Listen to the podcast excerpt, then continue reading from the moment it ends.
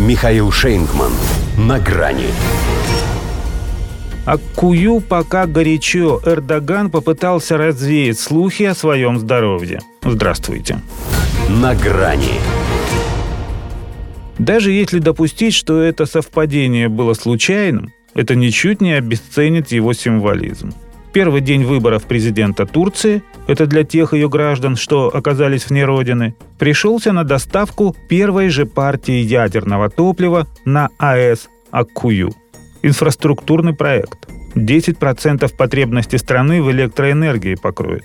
Гордость Реджепа Таипа Эрдогана. Он никак не мог это пропустить или перенести. В том числе потому, что начало голосования. Иначе сплетни о его здоровье стали бы не только совсем зловещими, но и определяющими. Кому-то ведь уже и галочку напротив своего кандидата ставить. А как ставить, если он лежит? Это было его, опять же, первое появление на публике после внезапно прерванного прямого эфира. Он должен был это сделать, чтобы доказать, что слухи о его смерти сильно преувеличены. А то, ладно про инфаркт Микарда вот такой рубец заговорили, так еще же и про некий загадочный американский яд молва пошла. А этот, как считается, действует наверняка. Никто же не видел, что произошло, поскольку в самый интересный момент все камеры были направлены на журналиста, бравшего интервью. Конечно, можно все узнать и у него, но вряд ли его версия разойдется с официальной. Во-первых, он не врач, чтобы на глаз ставить диагноз. Во-вторых, не враг, самому себе. Такое разночтение здесь могут и клевете приравнять. А это реальный срок. Поэтому не станет он оспаривать уверенность администрации Эрдогана в том, что наш президент продолжает службу с большой силой, здоровьем и энергией. Хорошо, что на этом остановились, а то могли и по классике пойти, вспомнив крепкое рукопожатие.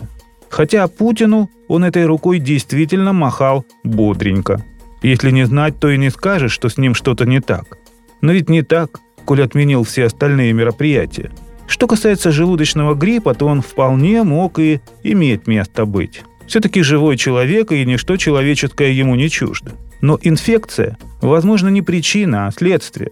График плотный, предвыборная кампания напряженная, пожалуй, самая тяжелая из всех, в которых он участвовал. Перспектива неоднозначная. В общем, стрессовая ситуация.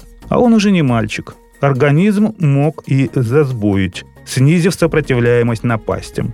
Александр Вучич в Сербии и помладше будет, и переизбираться ему не надо. А ведь и про него сказали, что экстренно госпитализирован. Он, правда, это сообщение тут же опроверг, прервав полет конспирологических фантазий. Но что-то общее между ними есть. Оба действуют Западу на нервы.